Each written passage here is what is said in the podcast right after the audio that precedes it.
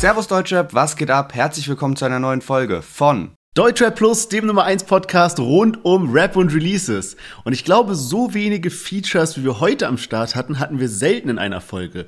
Starten tun wir mit 40 und seinem neuen Song Dancing in the Moonlight, dann Trina mit Go Down, Nemo mit Du, Oleg Stash mit Underrated und zu guter Letzt Capital Bra, er ist zurück und wir hören in den Song zusammen mit Pano rein, der heißt AK47. Yes, und in diesem Zusammenhang ist unser großes Thema der NG vs. Capital Bra Beef. Da gab es sehr viele harte Ansagen und es sieht danach aus, als würde die Lage noch weiter eskalieren. Vielleicht kommt ein Distrack und Flair jagt Julian Zietlow. Diese Woche sprechen wir mal über den Beef zwischen den beiden und was überhaupt bei Julian Zietlow in Thailand abging. Also freut euch auf eine unterhaltsame Folge und wir uns gleich nach dem Intro wieder.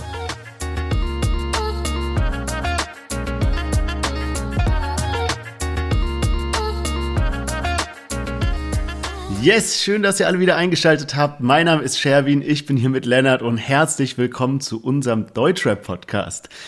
Mir ist am Wochenende zum ersten Mal in meinem Leben ein ganz passabler Deutschrap-Part eingefallen und ich fand den ganz witzig, deswegen wollte ich ihn mal teilen. Und zwar, Lennart, kennst du äh, den Song von Trettmann zusammen mit Herbert Grönemeyer? Ja, ich habe das aber nur so einmal, zweimal reingehört. Okay, okay, okay. Hast du auf den Beat einen Feature-Part geschrieben oder was? Nee, das Ding ist nur, der rappt so am Ende von seinem Part, rappt er so, und ich weiß immer noch, was ein Brot kostet aber nicht, was die Uhr von Bones kostet. Und dieser Part ist mir so voll im Kopf hängen geblieben, weil der steht so alleine, wenn so der Beat so kurz ausgeht, weißt du, und dann setzt du Herbert Grönemeyer ein. Mhm. Und immer dieses mit Brot, so er weiß noch, was ein Brot kostet, aber nicht, was die Uhr von Bones kostet.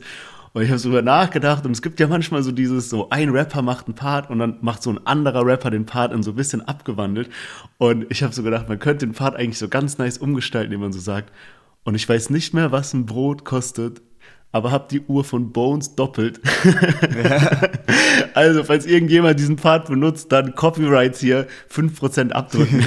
Bist du jetzt Songwriter oder was? Ah, ich erinnere mich nämlich nur noch daran, vor langer, langer, langer Zeit hatten wir ja dieses Format entweder oder asozial und wenn man da irgendwie dreimal verloren hatte, äh, dann musste man irgendwas Peinliches machen. Und ich weiß noch, du und ich mussten mal einen Rap-Part schreiben und es ist so hardcore cringe gewesen. Deswegen dachte ich mir, wenn mir mal einmal ein normaler Part einfällt, einfällt. So. Du musstest doch Shirin David Part rappen, ja. oder? Also, wer darauf Bock hat, der sollte mal äh, ins Jahr 2021 gehen. Ich glaube, da sind so die äh, Wetteinsätze in den Folgen drin.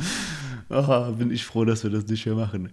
Gut, ich würde sagen, wir starten rein und erstmal gibt es ein kleines Update für diese Woche, denn wir haben eine Besonderheit, die wir so noch nie in unserem Podcast hatten. Genau, und zwar wird am Donnerstag eine zweite Folge rauskommen. Bisher ist ja einfach der Zyklus immer Montagabend kommen die Folgen raus und jetzt kommt eben am Donnerstag eine Folge und zwar ein Interview mit Pascal Kerouche, dem Fotografen von der 187 Straßenbande, der auch jahrelang in den USA gelebt hat, dort auch unter anderem Snoop Dogg fotografiert hat, jetzt neulich sogar Barack Obama fotografiert hat. Dazu dann alles mehr im Interview am Donnerstag. Warum machen wir das so? Weil wir gemerkt haben, okay, wenn wir jetzt Interviews haben, die so eine Stunde gehen oder so, dann sprengt das einfach den Rahmen, wenn wir die noch in die normale Folge mit reinpacken. Also freut euch auf doppelten Content diese Woche. Donnerstag passt ja auch ganz gut, da ist dann so Feiertag, verlängertes Wochenende. Vielleicht fahren ein paar von euch in Urlaub oder irgendwo hin, in die Heimat, Freunde besuchen oder so. Dann könnt ihr euch darauf freuen, dass ihr da was von Deutsche Plus zu hören bekommt. Yes, sehr, sehr nice. Finde ich auf jeden Fall cool, dass wir das jetzt so ein bisschen separat halten. Dann ist es auch nicht immer an irgendwelche aktuellen News geknüpft. Und mit Interviews geht es auch direkt weiter. Wir haben nämlich einen weiteren Interviewgast, der bald zu uns ins Interview kommt, und zwar Jan Rode. Jan Rode ist der Manager von Tilo, unter anderem auch von Sierra Kid, von Edo Saya und auch von Lil Lano, der ja selbst schon bei uns im Podcast war. Ähm, er hat eine mega spannende Vergangenheit. Er hat damals in der Anfangszeit von YouTube gestartet mit den Außenseitern Alberto, Simon Desue und so. Also wirklich, wirklich spannende Geschichte. Ich glaube, es wird ein mega nicer Talk. Und natürlich wollen wir euch auch da so ein bisschen mit einbinden. Also falls ihr Fragen habt, die euch auf dem Herzen liegen, dann schreibt die gerne entweder uns einfach direkt bei Instagram oder bei Spotify bei dieser Episode drunter in diesen Fragensticker. Da könnt ihr einfach Fragen stellen und dann nehmen wir die mit in das Interview mit Jan Rode. Und jetzt haben wir wirklich genug geredet, schon gerimt, schon Interviews angekündigt. Starten wir rein in die Folge mit einem Chart-Update der letzten Woche. Genau, und wir gehen direkt auf die Single-Charts. Dort ist Shindy auf Platz 30 gechartet, Hoodblack auf Platz 16, Raf Kamora in die Top 10 auf Platz 8 mit Anna, Reezy und Luciano auf Platz 3, Katja mit ihrem Bundle auf Platz 2 und der Komet ist zum 13. Mal auf Platz 1. Also es ist krass, was da abgeht. Ich habe gesehen, Matthias Reim hält da irgendwie gerade so einen Rekord seit, keine Ahnung, über 30 Jahren oder so. Der war 16 Mal auf der 1 und äh, den jagen jetzt eben Apache und Udo Lindenberg. Also bleibt spannend, was da so abgeht und wir starten in die Songs von dieser Woche mit 40 Dancing in the Moonlight. Mit dabei in meinem Prada Kulturbeutel. Vielleicht kauf ich mir eine Uhr heute. Mama weint nicht mehr und ich höre nicht auf, bis hier ein Daimler fährt. Ich hab drei Bitches in der Hyatt Suite und jede davon sagt, es war die Reise wert. Baby, ich hoffe, du weißt, ja, die Frau im Backstage könntest du sein. Ja, manchmal geh ich zu weit, auch wenn ich's dir nicht zeig. Mein Back, mir tut's leid. Baby, ich hoffe, du Yes, Forty mit seinem neuen Track Dancing in the Moonlight und es wird auf jeden Fall gleich eine sehr kontroverse Diskussion. Deswegen möchte ich erstmal reinstarten mit etwas Positivem. Und zwar hat mir dieser Song wirklich so richtige Flashbacks gegeben, weil es gab damals so eine wilde Zeit, es gab bei uns in der Heimatstadt, da gab es so ein kleines Schwimmbad irgendwo im Nirgendwo und dieses Schwimmbad hatte so ein beheiztes Außenbecken, ich will gar nicht sagen, wo das war. Und man konnte da halt nachts so reingehen sozusagen und das war beheizt und dann konnte man da so ein bisschen chillen, Mucke anmachen und irgendwie ist dieser Song, also das Original davon von King Harvest Dancing in the Moonlight, das war so ein Song, der dann, den wir immer dort abgespielt haben und dann chillst du so nachts mit deinen Freunden, weißt du, damals so, man hat keine Sorgen, jung, also jetzt immer noch jung, aber so, das war irgendwie so ein, so ein nices Ding und diese, diesen Song verbinde ich immer damit, deswegen, als ich jetzt die Deutsche Brand Neu Playlist durchgehört habe und auf einmal diesen Sound höre, denke ich mir so, ah, nice, wie schön war das damals. Schwimmbad. Schwimmbad. Aber jetzt muss man natürlich sagen, es ist schon, ja, also, es, oder sagen wir es so, es ist das erste Mal, dass ein Song rauskam seit langer, langer, langer Zeit. Ich glaube, seit dem Loredana Hardcore Shitstorm vor einigen Jahren, dass ich mir das Video auf YouTube angeschaut habe und die Top-Kommentare ausschließlich negativ waren. Ich habe mal so die ersten Kommentare, stand äh, 13. Mai, äh, mir mal hier rausgeschrieben und zwar, oh Mann, ich liebe das Original. Maximaler Disrespect, eines der besten Lieder aller Zeiten so zu misshandeln. Danke an alle, dass ihr nicht jeden Scheiß einfach akzeptiert. Digga, einfach nur schamlos, wie Songs schlechter gesampelt werden, ich meine parodiert werden. Und so geht's halt weiter, bis dann auch noch PA reinkommt. Manche Leute haben geschrieben, ich wünschte, PA würde ihn dissen. Oder auch, und diesen Kommentar, ja, muss ich teilweise auch echt recht geben, wegen so Künstlern kann man PA Sports Aussagen teilweise nicht ernst nehmen. Und es ist ein bisschen true, weil natürlich färbt das, der musikalische Output von Forty, der ja bei PA Sports unter Vertrag ist, auch auf PA ein bisschen ab, weil der natürlich da einen gewissen Einfluss drauf hat. Und PA ist ja jemand, der die Fahne für den Real Rap hochhält. Wir hatten ihn vor ein paar Wochen dabei mit Cool Savage und Azad, wo es genau um diese Thematik ging. Und jetzt, äh, ja, droppt sein Künstler halt sowas.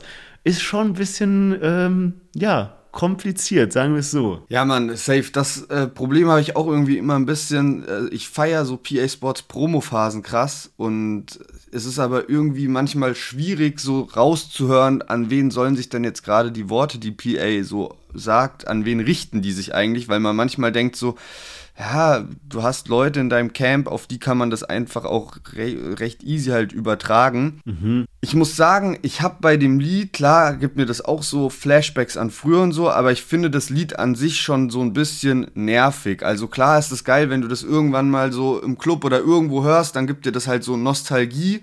Aber das wäre jetzt so kein Lied, was ich mir so normal anhören würde, also das Original, ne? Und dadurch feiere ich halt jetzt auch das Sample null weiß aber gar nicht, ob das Sample an sich so schlecht umgesetzt ist, wenn man das jetzt mal vergleicht mit äh, Liedern wie so 2CB oder Blaues Licht oder sowas. Sind die wirklich krasser umgesetzt? Ich feiere da halt einfach das Originallied mehr und deswegen feiere ich dann und halt auch natürlich die Künstler, also Raff und Luciano oder Raff und Bones feiere ich halt selbst mehr. Deswegen feiere ich dann halt so die, die Sample-Version von den Liedern. Aber man muss natürlich auch sagen, dass jetzt bei 40 Dancing in the Moonlight wurde natürlich nicht nur irgendwie der Beat übernommen, sondern eben auch so die, die Hook und so der Titel und so. Also es ist schon, schon ziemlich krass. Ja, und ich wundere mich, dass auch so viele Rapper die Rechte für diese Samples bekommen, weil ich kenne ein paar Stories, wo Künstler so einen kompletten Song schon fertig hatten auf ein bestimmtes Sample und die Songs waren, ich würde sagen, auch ein bisschen stilvoller gemacht als jetzt der von Forty, also wo es nur so leicht eingebunden wurde, eher so als künstlerisches Element und so voll der nice Song eigentlich.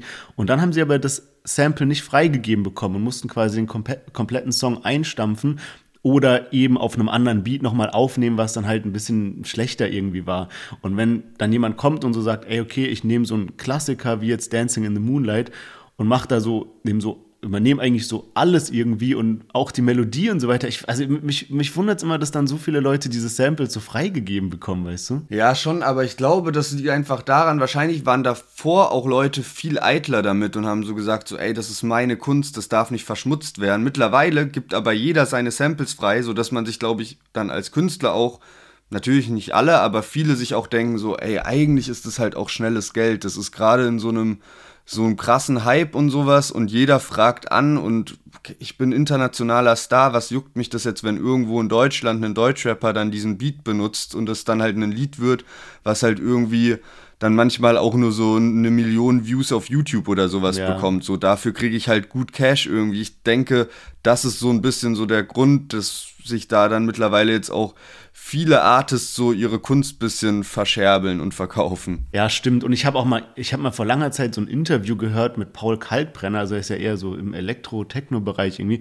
Und der ist dann auch unter Vertrag gegangen bei einem der Major-Label, weiß gerade nicht mehr genau welches. Und dann hat er halt auch, also wurde halt gefragt, so ja, was hat sich denn jetzt so verändert in Bezug auf deine Musik? Und er meinte halt, er hat jetzt Zugang zu all den originalen Tondateien, die unter diesem Label veröffentlicht wurden und darf die auch benutzen. Und die Songs, die dann danach rauskamen, waren dann eben auch mit so 60er Jahre Vocals aus irgendwelchen beson äh, aus irgendwelchen bekannten Liedern und so weiter. Also vielleicht ja ist es auch bei Künstlern in der Größe oder wie zum Beispiel ja Forty ist ja auch gut vernetzt durch PA und so weiter. Vielleicht ist es dann gar nicht mehr so ein Hassel wie für irgendwie Newcomer oder jüngere Künstler. Ja, denk auch. Ich habe mir aber jetzt trotzdem, damit man nicht nur hatet und so, habe ich mir auch mal so andere Lieder von Forty angehört, die gerade aktuell sind.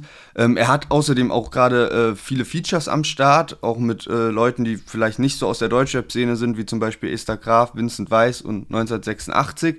Ähm, aber ich habe mir auch seine Solo-Lieder ein bisschen gegeben und ich finde zum Beispiel Tausend gute Mädchen ist äh, ganz nice geworden, finde da den Text sehr witzig und äh, kreativ geschrieben auf jeden Fall und auch eingefroren habe ich gefeiert. Also das habe ich musikalisch gefeiert, irgendwie ein interessanter Beat am Start. Also ähm, Dancing in the Moodlight ist für mich so nichts. Das ist nichts, was ich mir nochmal anhören kann.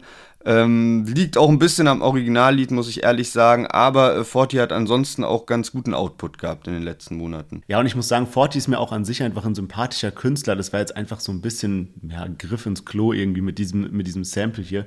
Was ich mich die ganze Zeit gefragt habe, ist so, wo dieser Name herkommt, weil ich habe so gesehen, in dem Video jetzt zu Dancing in the Moonlight hat er also auch ein Tattoo auf seinem Hals, wo 40 steht. Und dann dachte ich so, okay, 40, 40, so stimmt, womit hat das denn zu tun? Hab dann so geguckt, wo der herkommt und der gute 40 ist geboren in 73650 Winterbach, also keine 40 in seiner Postleitzahl. Und habe dann auch noch gesehen, dass er früher unter einem anderen Künstlernamen ähm, aufgetreten ist. Und zwar 40 Crowns, also so geschrieben mit 40 und dann so ohne die Vokale, also C, R, W, N, S. Ähm, habe aber auch nichts weiteres dazu gefunden, was es mit dieser Zahl 40 auf sich hat. Also, falls das jemand weiß, dann äh, bitte mal eine Message droppen, würde mich auf jeden Fall interessieren. Ja, ich hatte nur gelesen, dass irgendwie so ganz zu Beginn seiner Musikkarriere, was mittlerweile auch schon knapp zehn Jahre her ist, ihm äh, seine Videoproducer diesen ähm, Spitznamen 40 Crowns gegeben haben und dadurch ist dann irgendwann so der Name 40 gekommen, aber weiß nicht, ob es bekannt ist, warum überhaupt 40 Crowns. Ja, genau, also das müsste ja irgendwas dann 40 Kronen, keine Ahnung, vielleicht mit seiner Frisur oder sowas zu tun haben, keine Ahnung. Ähm, aber um nochmal so ganz kurz auf dieses ganze Sample-Thema zurückzukommen und so. Ich muss sagen, nachdem es jetzt hier auch so offensichtlich war mit diesem ganzen Hate auch auf YouTube gegen diesen Sample-Hype und so weiter, ich habe mir da noch so ein paar andere Videos angeguckt und vielleicht hast du das auch gesehen oder vielleicht haben ein paar von euch das gesehen, wo irgendwie so Snoop Dogg und 50 Cent sitzen da in so, einem, in so einer Fernsehsendung und reden irgendwie darüber, dass sich alle Rapper heutzutage gleich anhören. Und Snoop Dogg hat dann halt irgendwie so gemeint, so ey, das war früher so Biting, wenn ich so ein niceen Style etabliert habe und jemand anderen den so nachmacht, dann ist es halt so irgendwie gebeitet und so dafür wirst du gekillt bei uns oder so in der Art, ja. Und da muss ich auch noch mal so ein bisschen an diese Sache von letzter Woche denken mit Lino 98, wo wir beide so der Meinung waren, okay, das hört sich halt krass an wie Paschanim, so Video sieht aus wie Paschanim, alles so ein bisschen wie Paschanim, aber weil es geil anhört, ist schon okay. Und ich stehe immer noch zu dieser Meinung, weil ich den Song halt irgendwie cool finde.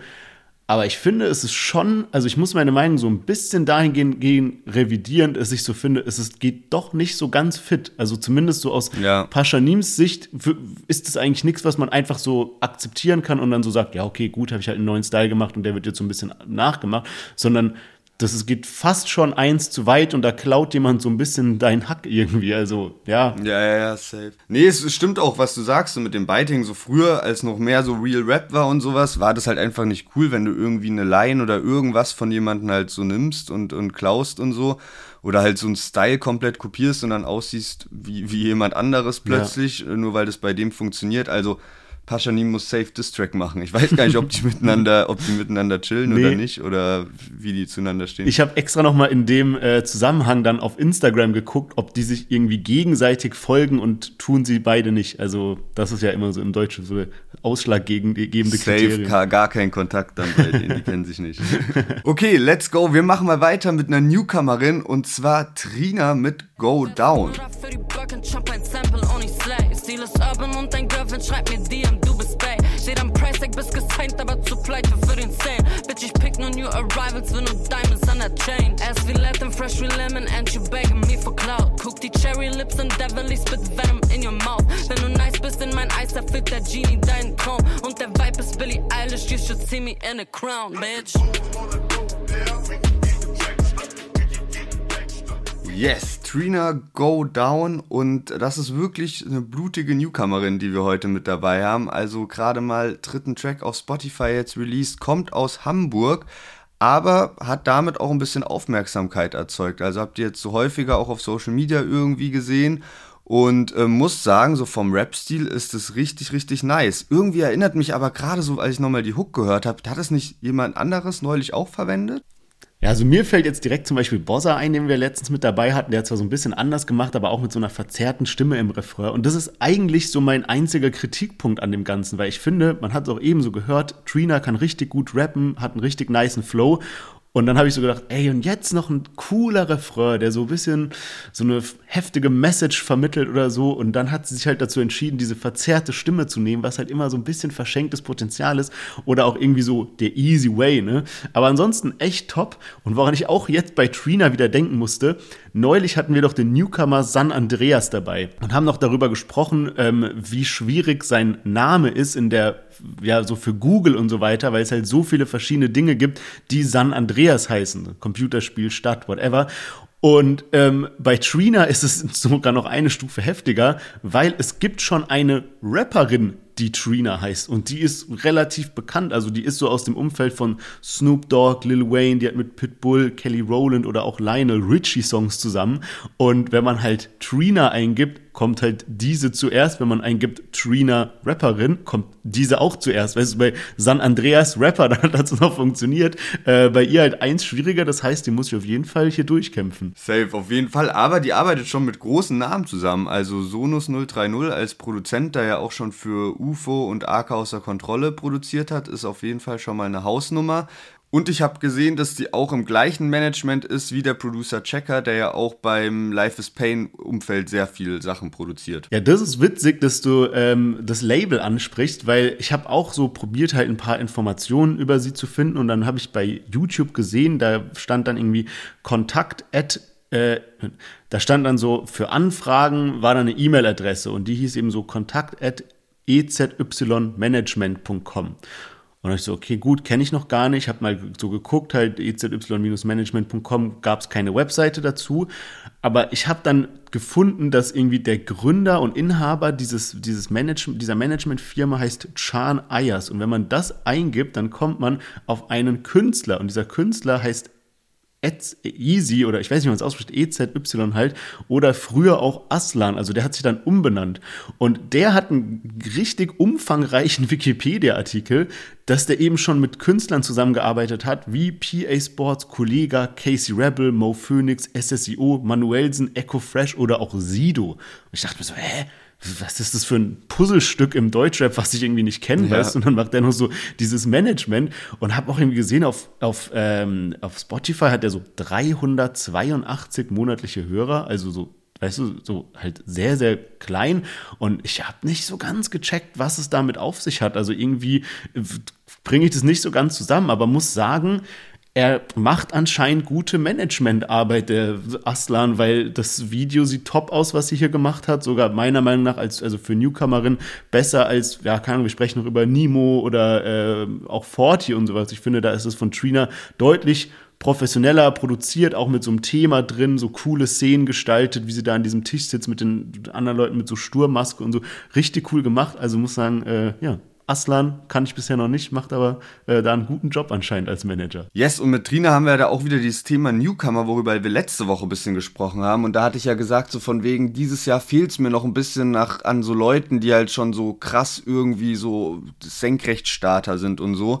Und dann ist mir im Nachgang aber eingefallen, okay, es gibt Hoodplug. Safe, die waren letztes Jahr auch voll am Start. Die haben bei uns ja auch in den Deutsche Plus Awards am Ende des Jahres so einen Newcomer Award erhalten. Also die waren letztes Jahr auf jeden Fall schon so äh, bekannt in der Szene. Aber ich glaube, die haben dieses Jahr tatsächlich nochmal einen guten Schritt nach vorne gemacht.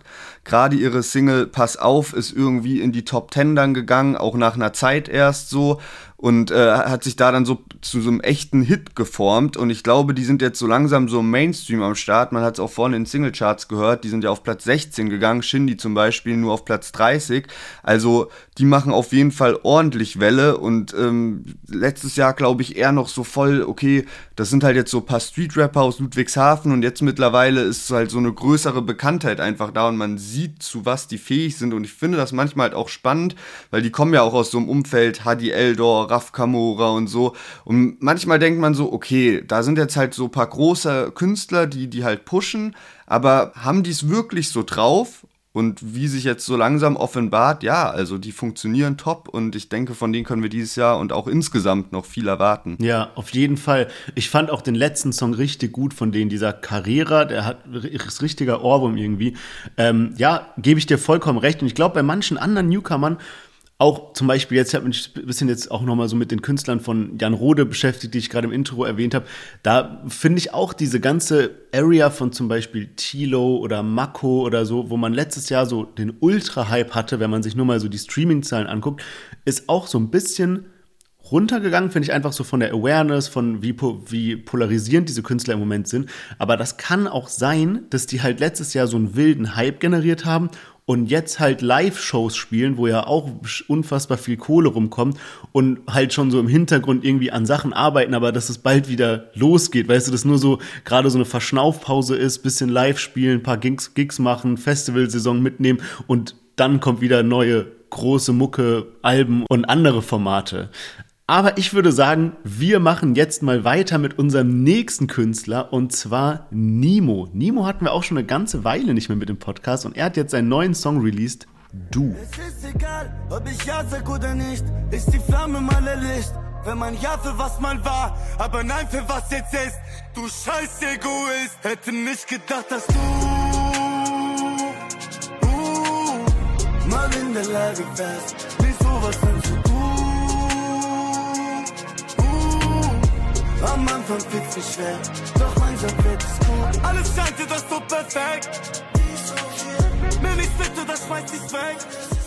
Yes, Nemo mit seinem neuen Track Du. Und äh, was ich hier ganz spannend finde oder was ich jetzt mal so die nächsten Tage beobachten möchte, ist, der Song ist Stand heute bei 518.000 Streams auf Spotify.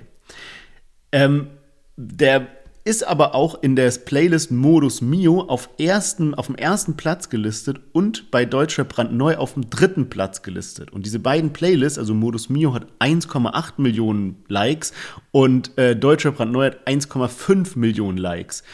Und irgendwie dachte ich, das ist doch jetzt eigentlich mal ganz spannend zu beobachten, weil an sich könnte man ja sagen, ab diesen Zahlen, so ab 1,5 Millionen Streams auf dem Song jetzt zum Beispiel, dann hat er so das durchbrochen, was allein durch die Playlisten generiert wird, dann bedeutet es irgendwie, Leute haben das in ihre privaten Playlisten gemacht. Also natürlich hinkt diese Annahme so ein bisschen, weil natürlich die Playlisten so, die überschneiden sich oder nicht jeder, der die geliked hat, hört die auch umgekehrt könnte man auch sagen, es gibt Leute, die halt die nicht geliked haben und auch hören oder manche hören ja auch die Playlisten öfters und so, was halt wieder dafür, also für dieses Argument spricht. Aber weißt du, was ich meine? Also, wenn er in zwei Playlisten so hoch gerankt ist, die Millionen von Hörern haben, dann sollte dieser Song doch mal zumindest die 1,5 Millionen knacken. Und wenn es dann darüber hinausgeht, dann wäre das dann der Additional Nemo-Effekt, dass man sagt, okay, und jetzt bist du bei den Leuten richtig in der, in der Daily Rotation irgendwie drin. Ja, vielleicht kann man das so grob überschlagen. Ich weiß ja nicht, da sind sind halt auch bestimmt auch sehr viele so tote Likes oder tote Accounts mit dabei, weil die Playlisten ja auch keine Ahnung seit wann ähm, existieren. Aber bei Nemo bin ich jetzt auch ein bisschen nochmal so die Diskografie durchgegangen und dann auch auf bei Spotify bei den älteren Nemo-Liedern, bei denen ich dann gelandet bin, habe ich dann so gesehen, okay, da habe ich Likes verteilt und so. Und dann bin ich auch echt auf Lieder gekommen, die ich fa fast schon vergessen habe. Gerade auch so im Zusammenhang mit ähm, dem Collabo-Album mit Capo äh, waren da einige Lieder, die ich nicht mehr so auf dem Start hat, äh, nicht mehr so auf dem Schirm hatte. Und auch eins, was ich wirklich richtig gefeiert habe, Solo-Lied, akzeptieren uns nicht. Kannst du dich daran noch erinnern? Ich habe so eine dunkle Erinnerung, dass du das auch sehr krass gefeiert hast, genauso wie dieses äh, Comteste, was er zusammen mit den äh, Drunken Masters gemacht hat. Das war auf jeden Fall sehr nice Flashbacks an Nemo. Ja, bei Nemo frage ich mich halt auch so oft, das ist so diese Miami Yassin-Thematik irgendwie oder auch so AZ Suna bisschen, dass man sich so denkt, okay, du hattest damals so richtig krasse Überhits. Wenn man zum Beispiel heute auf das Profil von Nemo geht, ist dieses, dieser Song Heute mit mir ist immer noch das zweite Stelle, Frag mich nicht ist an dritter Stelle, weißt du, alle so Hits von früher irgendwie, Fluss kommt, Fluss geht und so diese alten Klassiker irgendwie. Und man denkt sich dann so, ja, ey, warum machst du halt nicht diesen Style wieder? Und auch hier muss ich sagen, der Song gefällt mir wirklich gut mit diesem Element, mit diesem Schreielement, du scheiß Egoist und dann dieser Übergang zu dem gesungenen Refrain. Ich finde den Song cool, da hat er sich wirklich was bei gedacht. Ähm, ich hoffe nur, dass er so weiter durchzieht, weil voll oft war es so in den vergangenen Jahren, dass irgendwie, okay, Nemo released, ein Release ist nice und man sagt, ah, Nemo ist wieder zurück, er ist wieder da, er ist wieder der Alte oder der Neue oder was auch immer, ja. Und dann kam aber danach so ein bisschen so gemischtes Zeug, mal was Gutes, mal was, wo er irgendwie voll über die Stränge geschlagen hat und so. Deswegen, ich hoffe, dass er sich da jetzt so ein bisschen fasst und irgendwas raushaut, was ja auch ein gutes Signal nach außen wäre für sein Label Moonboys. Weil was ich hier nämlich jetzt gesehen habe, im Vergleich zu dem guten Aslan von davor, gibt es bei Moonboys eine richtige professionelle Webseite. Und was ich bis dahin gar nicht so wusste, war, dass Nemo mit Moonboys bereits zwei Künstler gesigned hat. Einmal Vokus und einmal Devon. Und äh, die releasen auch schon, also auf dem ähm, Moonboys Channel, also dem Channel, wo eben auch Nemo zurzeit released. Und was ich dann noch gelesen habe und ganz spannend fand, war, dass Moonboys nicht ausschließlich für Rapper ist. Also er hat da geschrieben, Moonboys Entertainment bietet eine Plattform für Kreative aller Art, egal ob Deutschrapper oder Popkünstler, Produzent oder Influencer. Einziges Kriterium, der Vibe muss stimmen. Und da bin ich mal gespannt, was er noch so für Künstler bei Moonboys sein wird, weil so als Projekt hört sich das eigentlich echt mal spannend an. Ja, safe. Um da vielleicht nochmal auch kurz den äh, Aslan in Schutz zu nehmen. Also der macht halt Management-Sachen, ne? ja, Und, ja, ja, äh, Moonboys ist ja wirklich so so Label, deswegen ist beim anderen eben auch nur die E-Mail-Adresse angegeben. Nimo ist auf jeden Fall gerade auch sehr wild bei TikTok unterwegs. Ich finde es immer lustig, weil es, weil der auch sehr viel mit Fahrrad unterwegs ist und sich dann manchmal einfach so filmt und dann die Kommentare so sind so von wegen so, ey, stellt euch vor, ihr lauft so durch Frankfurt und dann fährt einfach plötzlich Nimo mit dem Fahrrad an euch vorbei. Auf jeden Fall sehr sympathisch. Und es gab da aber natürlich auch noch ein anderes äh, Hackmack in Zusammenhang mit seinem Fahrrad und zwar hatte er da Stress mit einem Security ja, wo er irgendwie sein Fahrrad abgestellt hat und der Security dann gesagt hat, hey, ich mach da nur meinen Job, bitte nimm dieses Fahrrad weg und Nimo sich dann aber darüber aufgeregt hat und so einen Livestream gemacht hat und äh, das war auf jeden Fall auch irgendwie unterhaltsam. Man kann auch bei, also ich kann voll den Security an der Stelle auch verstehen, weil der will halt irgendwie nur seinen Job korrekt ausführen. Ja. Und ähm, natürlich kann man auch so Nimo so ein bisschen verstehen, dass er sich dann vielleicht so denkt, so ja, okay, was stört dich jetzt dieses Fahrrad? So lass doch auf korrekt einfach so bleiben. Aber finde es auch irgendwie so einen krassen Move, dann so, yo, ich gehe da jetzt mal live und äh, nehme das alles mit auf. Also er hat ihn natürlich nicht gezeigt und so, aber ähm, war auf jeden Fall ein unterhaltsames Meme. Ja, und was ich auch bei Nemo gesehen habe, er hat ja iranische Wurzeln und er macht jetzt auf TikTok auch relativ viel Content, der eben so im Iran oder bei äh, Iranern eben viral geht, dass er eben auf so alte Songs, so klassische persische, iranische Songs eben so lip singt und dazu rappt und so weiter. Und das ist eigentlich auch eine ganz gute Strategie, muss man sagen, weil zum Beispiel so bei einem Mero haben wir ja letztens auch drüber gesprochen, wie viel ihm das bringt, dass er eben nicht nur die deutsche Deutsch-Rap-Community mitnimmt sozusagen, sondern auch diesen ganzen äh, Teil aus der Türkei. Und ich glaube, wenn Nimo das irgendwie schlau anstellt, dann kann er da auch die beiden Welten so kombinieren, weil im Iran ist äh, Rap eben auch eine sehr große Sache. Und ich glaube, da könnte er auf jeden Fall die Streams noch ein bisschen pushen durch. Ja, bestimmt. Und ich glaube, man liest auch häufiger mal so in den Kommentaren, dass da auch welche eben aus dem Iran das so ein bisschen Support oder zumindest Nimo halt verfolgen so und den auf dem Schirm haben. Kommen wir mal zu einem Ex-Label-Kollegen von Nimo, und zwar Olexesh, der hat jetzt ein neues Brett rausgehauen und das heißt Underrated. Mit dem Pitbull durch Gassen und Wolken, sie werden nur dunkler. Über der Skyline Schatten, die Stadt ist gefickt, du willst retten, Bratucha, dann tu was. Kopfhörer auf, spüre den Beat, lass in den Bass durch meinen Körper dann fließen. Mal geht es ab, mal geht es auf, im Treppenhaus riecht es noch immer nach Pisse. Sie sagen, oh, ey, du bist krass, warum bist du underrated? Ganzes Viertel spürt den Bass, von an Olexesh zu sprayen. Draußen ist der Asphalt nass, du weißt, niemand ist hier safe. Renne vor Blaulicht weg im Viertel. Yes, Oleg Sash mit seinem neuen Song Underrated. Und wäre dieser Ausschnitt jetzt ein bisschen länger gegangen, hätte man eben noch Kitty Cat gehört, weil Oleg Sash rappt dann, sag mir, vertraust du mir? Und sie rappt, ja, ich vertraue nur dir. Und das fand ich echt so ein nices Element, vor allem auch, dass er eben Kitty Cat eingebaut hat, um da eben nochmal so diesem so Oldschool Deutschrap nochmal so einen Push zu geben. Einfach macht das ganze Bild für mich so ein bisschen kompletter.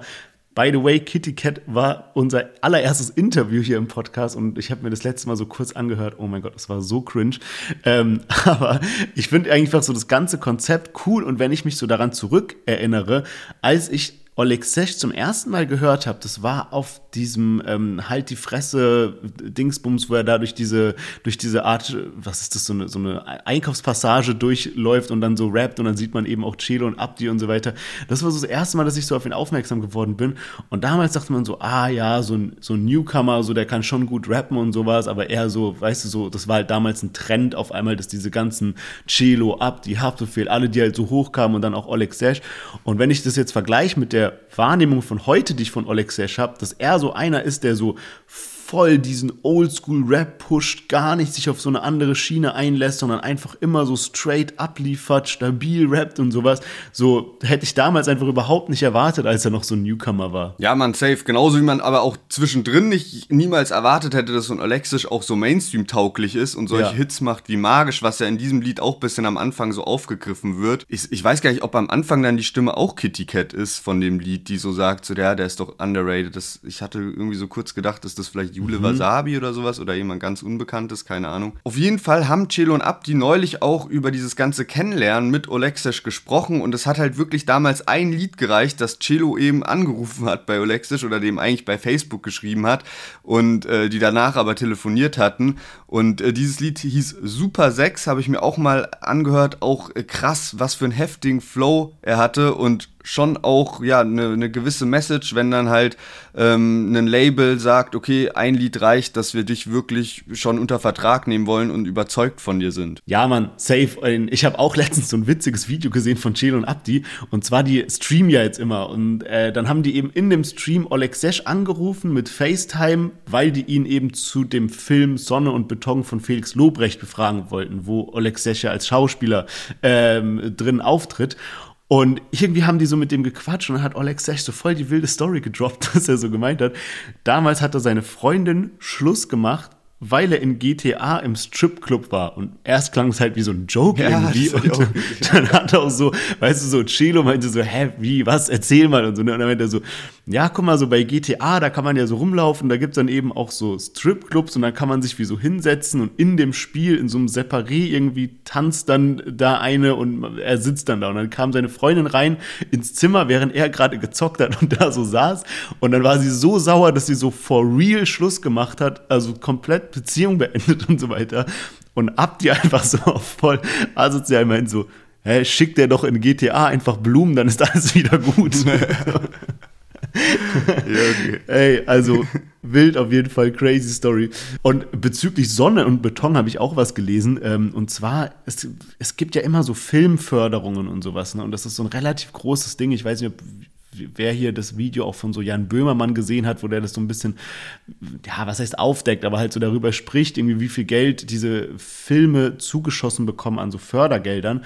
Und ich hatte mir jetzt mal zu Sonne und Beton, ich habe mir so ein paar Kritiken dazu durchgelesen, bin so auf Wikipedia gegangen und da ist eben auch ein Teil, wo es darum ging, wie viel Fördergelder die bekommen haben. Und da steht, Sonne und Beton wurde vom Deutschen Filmförderfonds mit einer Produktionsförderung in Höhe von 920.000 Euro unterstützt, mit 500.000 Euro von der Beauftragten der Bundesregierung für Kultur und Medien und mit 650.000 Euro von den Medienboard Berlin-Brandenburg. Weitere 470.000 Euro kamen von der Filmförderungsanstalt und 230 Euro von der Mitteldeutschen Medienförderung. Die Filmförderungsanstalt gewährte zudem eine Verleihförderung in Höhe von 300.000 Euro. Also crazy, wenn man sich so bedenkt. Also klar, ein Film kostet Geld, müssen wir nicht drüber reden, ja. Aber crazy, wenn man so daran denkt, dass so ein Felix Lobrecht irgendwie sagt, okay, ich will so mal so einen Film machen und dann erstmal so Fördergelder irgendwie so einsammelt und dann kommen da einfach so ein Batzen an Millionen zusammen. Ich meine, diese Beträge waren alle irgendwie so, ja, keine Ahnung, also mehrere Millionen irgendwie, die da einfach mal reinkommen, so als Startkapital und da hast du noch kein eigenes Geld investiert. Also krass irgendwie, über was für Summen man da so spricht. Safe auf jeden Fall, auch wenn ich es halt immer wieder heftig finde, wenn man bedenkt, wie viele Leute da halt so im Hintergrund noch am Start ja. sind, die ja auch immer alle bezahlt werden müssen und wie viele Drehtage man braucht und sowas. Auf jeden Fall vielleicht abschließend zu Alexisch auch nochmal, um zum, zum Lied zurückzukommen. Ich finde es echt ein krasses Brett. Ich finde eh, äh, macht gerade einfach Spaß, Olexisch zu verfolgen, was der für Musik rausbringt. Man sieht es auch in den YouTube-Kommentaren irgendwie. Ich habe durchgescrollt, 99% positive Kommentare. Ähm, ein, zwei waren dann doch ein bisschen negativ, äh, fand ich aber auch unterhaltsam, weil einer war, warte immer noch auf einen verfickten Reim.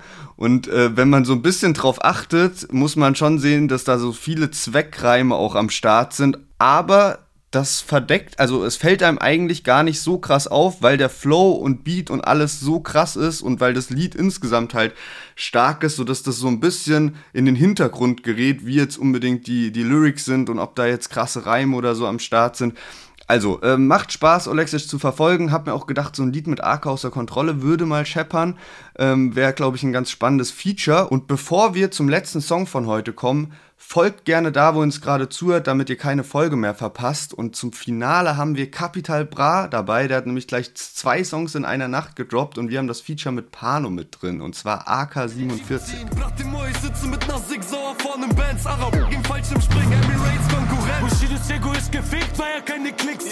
Und währenddessen fick ich den, der ihn gefickt hat. Albus und Ruskis, Ugros mit Duzis. Was ist das für ein Gefühl, wenn du wegen uns umziehst? Mein Hätten, während sie live wetten. Komm ich rein mit zehn Jahre Haft in zwei Händen. Komm, komm, Bratimoi, komm, ihr redet alle groß. Ich bin nicht mehr, doch ich baller los. AK47, AK, AK47. Bra Musik, Bandenkrieg, AK47. Weil wir bei Balaba wie Alaba schießen. Bra Musik, Bandenkrieg, AK47. Ja, AK47 von Capital Bra und Pano. Capi hat gleichzeitig auch noch ein Solo-Lied released, Bentley in Weiß was so eine ruhigere Nummer ist, so ein bisschen deeper, aber eben auch sehr viel Real Talk mit dabei. Beide Lieder für mich zu kurz irgendwie leider. Ich muss auch sagen, dass ich so an sich hier einmal den aggressiven Stil von Carpi gut feiere und auch einmal so diesen gechillten Style von auf, auf Bentley in Weiß feier. Bloß Carpis Stimme hat sich für mich auch so ein bisschen verändert. Also ich finde, die hört sich gar nicht mehr so wie früher an oder natürlich schon im Ansatz, aber einfach nicht mehr so ganz wie früher. Und äh, das finde ich ein bisschen schade. Was mir aber auch aufgefallen ist bei AK47, wie ähnlich sich Kapi und Pano teilweise anhören. Ja, aber ich finde, die harmonieren eigentlich ganz nice. Also ich bin überrascht, wie gut mir Pano gefällt, weil ich habe jetzt auch gesehen, er hat ein paar mehr Songs raus. Das war mir bis dahin gar nicht bekannt. Aber ich finde auf dem Song, die Parts haben so Wortwitz. Er hat eigentlich wirklich gut abgeliefert, muss man sagen. Ähm, Im Großen und Ganzen gebe ich dir aber auch recht. Ich finde es wenn ich mir jetzt überlege, was waren so die krassesten Carpi-Songs, dann hatten die halt so ein gewisses Level an Qualität, egal ob die so harter Straßenrap waren oder ob die irgendwie sowas wie, ich weiß nicht mal, wie sie heißt oder keine Ahnung, irgendwie solche, solche äh, mehr mainstreamigeren melodischen Songs waren. Das war so ein hohes Level an Qualität einfach. Und das muss ich sagen, sehe ich jetzt bei den Songs nicht so ganz. Und ich finde auch im Großen und Ganzen, wir werden ja noch über diese ganze Beef-Thematik sprechen und sowas, mich wundert es im Allgemeinen, dass Kapi so sehr in diesen Beef reingeht und da so mitmacht und alles, weil er könnte ja auch mit seinem Fame und seinem Status einfach sagen, ach du, ich lasse jetzt mal alle reden, ist mir komplett scheißegal. Ich suche mir jetzt hier Top-Produzenten, ich suche mir einen coolen Videografen, hol irgendwie Palambos ins Video, mache eine nice Melodie, die dann im Radio läuft und die einfach Streaming-Zahlen knackt und verdiene mir eine goldene Nase. Also er hat ja keinen wirklichen Grund, sich mit ich sag mal, Angie, der halt ein paar Nummern kleiner ist, oder auch ähm, alle, über die wir jetzt gleich sprechen werden, von dem, von dem Song und sowas, ins Gefecht zu gehen, sondern er könnte ja auch einfach sein eigenes Ding durchziehen. Ja, gut, sehe ich so ein bisschen mit, mit gemischten Gefühlen. Also, wo ich dir natürlich recht gebe, ist so, er müsste das nicht unbedingt machen. Andererseits haben sich halt viele Leute gegen ihn geäußert. Ob das jetzt so schlau ist, auf alles auch so krass einzugehen, sprechen wir später bei Angie genauer drüber. Jetzt hat er ja in den Liedern auch Arafat sehr krass gedisst, was mich auch überrascht hat. Da waren auch lustige Lines dabei, zum Beispiel von äh, Pano, diese Arafat Fall Fallschirmspringen Emirates Konkurrenzline, weil Arafat ja so mit dem Fallschirm auf Dubai runtergeht, so hat er so ein Bild von sich, ne? Und ähm, natürlich auch Lines gegen Bushido, der sich halt abfällig im Podcast gegenüber Kapi geäußert hat. Und ich glaube, da wurmst sich dann halt schon und du denkst so, okay, du willst halt auch ein bisschen Kontra setzen. Und ähm, hier diese ganze Sache mit Arafat hängt ja damit zusammen, dass eben äh, und Barello da neulich auf TikTok dann Beef hatten. Ja, das wundert mich auch, muss ich sagen, weil ich habe das Gefühl, der Beef mit Bushido ist ja offensichtlich und da, dass er da schießt, macht ja ab, absolut Sinn. Aber das mit dem, mit, dass er Arafat so direkt angeht, auch zum Beispiel, also hier ist es ja mit diesem, dass er Bushidos Egos gefickt, weil er keine Klicks macht und währenddessen fick ich den, der ihn gefickt hat. Also so, ne? Und auch bei Bentley in Weiß rappt er sogar im Refrain Bentley in Weiß auf Jackie und Lines, komm, ich fick euch, egal wie ihr mit Nachnamen heißt, was ja auch, ist ja klar, irgendwie auch eine Anspielung an Arafat ist. Und das wundert mich eigentlich so am meisten, dass er Arafat so heftig angeht und dann aber auch gleichzeitig, weißt du, so dieses in Berlin so rumfahren, jetzt so auf Welle machen und so. Ich, ich will nicht wissen, wie das Ganze ausgeht, aber da sind jetzt so, so große Gewalten, die aufeinandertreffen. Das hört sich an, als ob das echt in einem Knall enden wird. Ja, da bin ich auch mal gespannt. So, also ich habe jetzt auch so ein bisschen überlegt, okay, jetzt sind diese zwei Lieder draußen was hätte man vielleicht so besser machen können von Promo her? Also ich sehe gerade bei Kapi irgendwie nicht so ein krass klares Ziel, weil vor einem halben Jahr hat er ja plötzlich so zwei Singles mit Luke Ryan Serna rausgebracht. Dann kam jetzt so zwischendrin mal so eine Single an so einem Mittwochabend, wo dann dieser eine von Steuerung F, dieser Reporter mit drin zu sehen war. Und es war so irgendwie nicht so richtig roter Faden. Jetzt ist Kapi irgendwie so gefühlt zum dritten, vierten Mal wieder kurz da. Aber zieht sich jetzt so eine Promo-Phase durch oder war das jetzt auch nur so yo, ich melde mich mal kurz mit zwei Songs und so.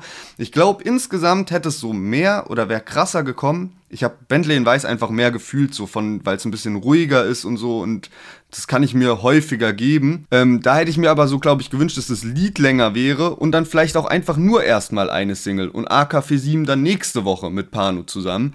Und ähm, dann aber auch nochmal bei Bentley in Weiß so ein paar mehr Lines dabei, die halt dann noch mehr knallen. Auch wenn insgesamt jetzt so bei beiden Liedern auf jeden Fall unterhaltsame Lines am Start waren. Auch diese, ein, in ein Part geht Capia einmal raus mit so, denn nicht mal Asche ist geblieben.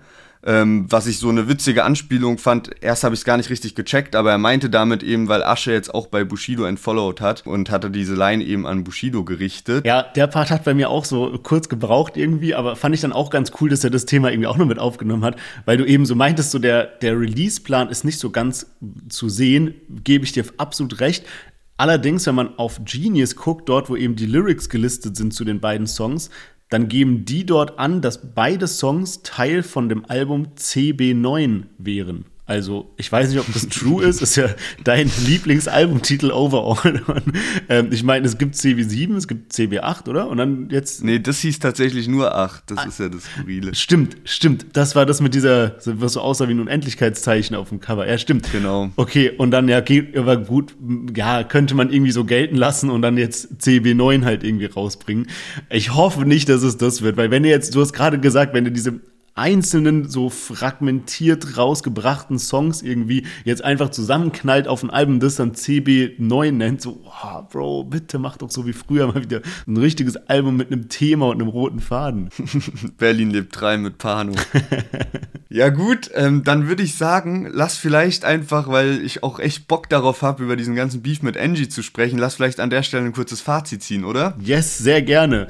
Wir hatten heute mit am Start 40 mit Dancing in the Moonlight, Trina mit Go Down, Nemo mit Du, Oleg Sesh mit Underrated und zu guter Letzt das Feature mit Capital Bra und Pano AK47. Also ich fand Olexisch war richtig stark mit Underrated. Trotzdem könnte ich mir vorstellen, dass ich auch Kapi so ein bisschen häufiger Bentley in Weiß noch hören werde. Ähm, ja, so das sind so ein bisschen so meine beiden Favoriten. Ben den Weiß hatten wir jetzt natürlich gar nicht dabei, aber habe ich äh, abseits äh, vom Podcast eben gut gefeiert. Wie sieht's bei dir aus? Ja, ist bei mir auch so. Ich habe also die Carpi-Songs habe ich dann doch irgendwie am häufigsten gehört, weil man hat's halt einfach so vermisst, auch Carpi mal wieder rappen zu hören und dann gleich noch einmal auf so einem Beat und dann eben dieses Bentley in Weiß so ein bisschen ruhiger. Da hat er halt gleich gut abgeliefert. Also Fand ich top. Ich muss sagen, Nemo habe ich auch relativ häufig noch gehört. Äh, das waren so meine Songs der Woche. Und damit würde ich sagen, machen wir eigentlich direkt weiter mit dem NG Carpi-Thema. Yes, genau. Angie war ja eine Zeit lang bei Carpi unter Vertrag und irgendwann so September, Oktober rum letzten Jahres äh, hat er dann plötzlich harte Ansagen auf Instagram gedroppt und hat gesagt so, yo, ich verlasse jetzt das, das Label Bra Musik so, mein äh, Labelboss, der meldet sich irgendwie nicht mehr, ist komplett untergetaucht, macht jetzt neue Musik mit neuen Produzenten, ganz neues Team, hat sein ganzes altes Team irgendwie so verraten oder einfach halt nur so ja irgendwo li links liegen lassen so und man hört nichts von ihm, er erreicht ihn nicht mehr, er will einfach Musik droppen, aber es geht nicht mehr.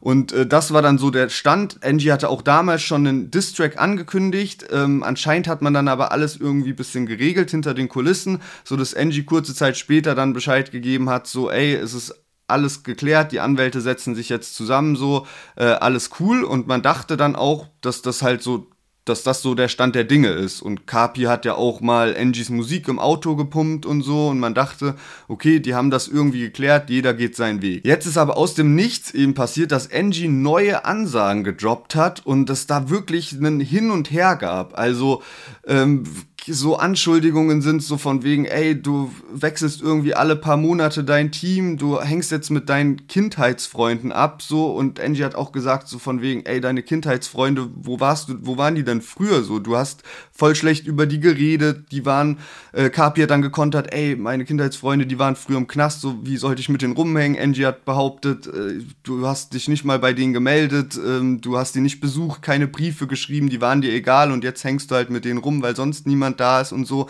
Äh, Angie spricht diese ganze Thematik an mit so, äh, Bushido hast du wegen diesem 31er-Ding voll gehasst und hast dir das so als Aufgabe gemacht, den wirklich äh, klein zu machen und jetzt machst du gleiche Moves und äh, spricht eben nochmal an, dass äh, Angie eben ganz normal zum Anwalt gegangen ist und Kapi halt immer so ein Ding macht, dass der sich halt aus den Verträgen irgendwie durch Hilfe von anderen irgendwie so, ja, ja, da so rausgekommen ist und sowas. Und ähm, Angie natürlich auch noch ein bisschen sauer ist, dass er so Zeit verschenkt hat bei Kapi. So, das hört man da sehr krass raus. Und ähm, jetzt steht eben wieder der Distrack im Raum und ich bin wirklich sehr gehypt drauf, weil man muss schon sagen, ich glaube, Angie hat viele Geschichten in der Hinterhand und das ist eben so der Punkt, was du vorhin sagst, so, ähm, warum lässt sich da Kapi drauf ein? Weil als Außenstehender sieht's halt einfach danach aus, bestimmt hat jeder so seine Geschichte und äh, so seine Version von den Sachen, aber als Außensteher muss ich schon sagen, dass ich glaube, Angie kennt sehr viele Sachen, die halt die Öffentlichkeit noch nicht weiß über Kapi und umgekehrt bin ich mir nicht ganz sicher, ob es da auch so viel gegen Angie gibt. Ja, das stimmt. Also ich bin auch sehr gespannt auf den Diss-Track von Angie. Man darf aber auch nicht vergessen, dass Kapi halt so ein Real Rapper ist seit Tag 1. Also der hat ja damals bei Rap am Mittwoch gerappt, also der ist so Battle-Rap-technisch mega gut, wenn der mal wirklich so ein, also ein Carpi-Diss-Track, klar, der disst hier und da mal in einem Part, aber wenn er mal so einen dedizierten Diss-Track machen würde, ich glaube, das wäre auch richtig, richtig heftig. Also so von Carpi-Level könnte das auch an so ein Bushido, Leben und Tod des Kenneth Glöckner oder sowas rankommen. Also man muss sich mal diese alten Sachen angucken, wie Carpi da live gefreestylt hat und die Leute auseinander nimmt. Natürlich gebe ich dir recht, also wahrscheinlich hat Angie mehr in der Hand. Der droppt ja auch die ganze Zeit so Sachen mit irgendwie dem Drogenkonsum von Capital Bra, dass der da irgendwie in Thailand irgendwelche Pillen auf den Tisch gelegt hat und so. Die nehme ich zum Frühstück, die nehme ich zum Mittagessen, die nehme ich mit einem Joint und die zum Schlafen. Also so richtig wilde Story, die, Stories, die er da rausgepackt hat. Und man muss auch sagen, das, was du gerade erklärt hast, das ist auch, finde ich, so die subjektive Wahrnehmung. Das ist auch so die Wahrnehmung von den meisten Leuten, dass Angie von den Argumentationen her aktuell im Recht scheint, was auch daran liegt, dass Angie viel gefasst darüber kommt, dass er eben so argumentiert, wie zum Beispiel du hast es damals bei Bushido gemacht und machst jetzt quasi dasselbe umgekehrt.